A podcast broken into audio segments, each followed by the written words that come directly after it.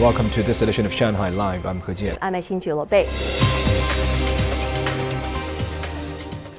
As college entrance exams are to start in Shanghai this Thursday, students taking the exam are required to do two PCR tests within three days before the exam, and the last one must be done on Wednesday.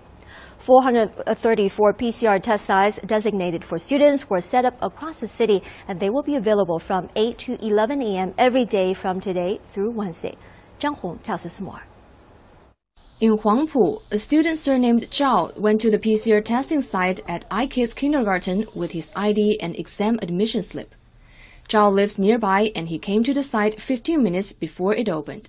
I thought there would be a long queue if I arrived at 8. But no long queue was formed. After scanning the venue code and having his temperature taken, the entire process took him less than three minutes. In Minhang, a designated testing site was set up at Qibao Mingqiang No. 2 Primary School. Students were allowed in after having their ID checked by the digital sentry. The school put up a WeChat group QR code at the gate so that they can get assistance if they have a problem receiving their PCR test results. 因为现在做到两三点钟就可以出来的。你假如未收到信息，里面艾特一下里面的吴老师。It took each student only around two minutes to do a PCR test. It's really heartwarming to see the efforts made by medical staff and teachers to ensure that we can attend the college entrance exam smoothly. Students are reminded to have a hard copy of their PCR test code with them on Thursday and Friday, as they will also be required to take another PCR test at the exam site.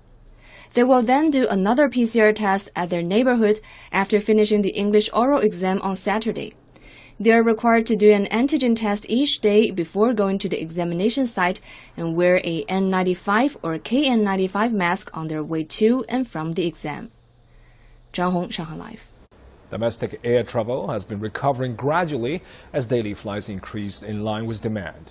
The country's aviation authorities said a total of 63,000 domestic flights were completed last week, a 12% increase compared to last year. Zhang Yue tells us more.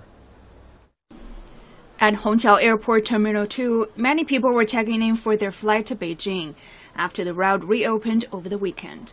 During the city lockdown, only one flight between Shanghai and Beijing was available per day. I immediately bought a ticket to Beijing after hearing the flight had resumed.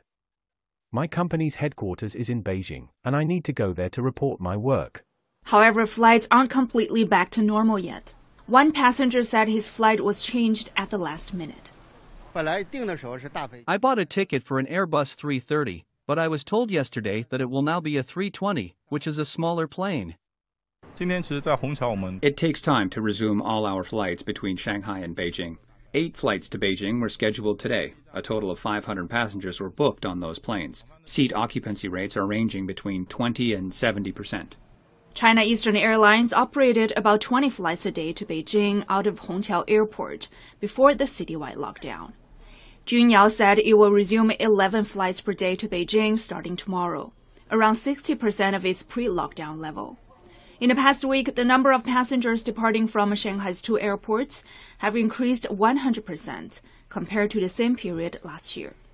More than 10,000 domestic flights were operated yesterday, almost the same as in February. 张悦，上海 Live。In the United States, the Akron Police Department in Ohio released body camera footage yesterday of the fatal shooting of Jayland Walker, a 25 year old African American killed by multiple officers last week. Sun has the story.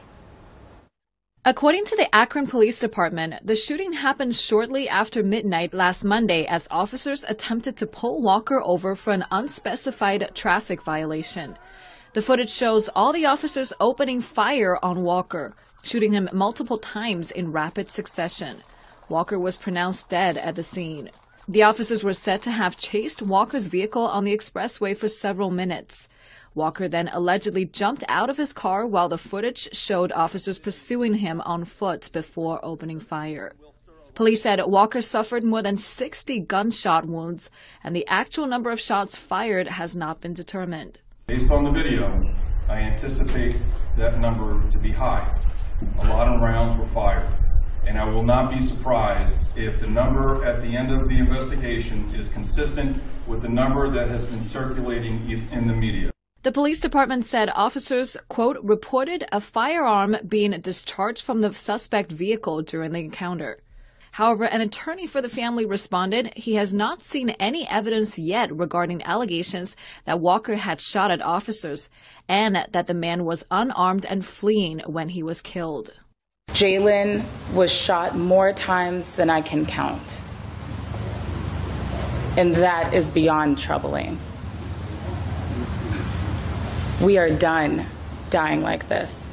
Protesters have taken to the streets of Akron for several days to demand justice for Walker and to oppose police brutality and racism.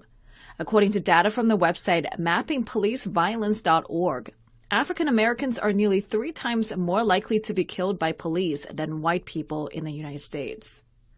苏思琪整合 Live。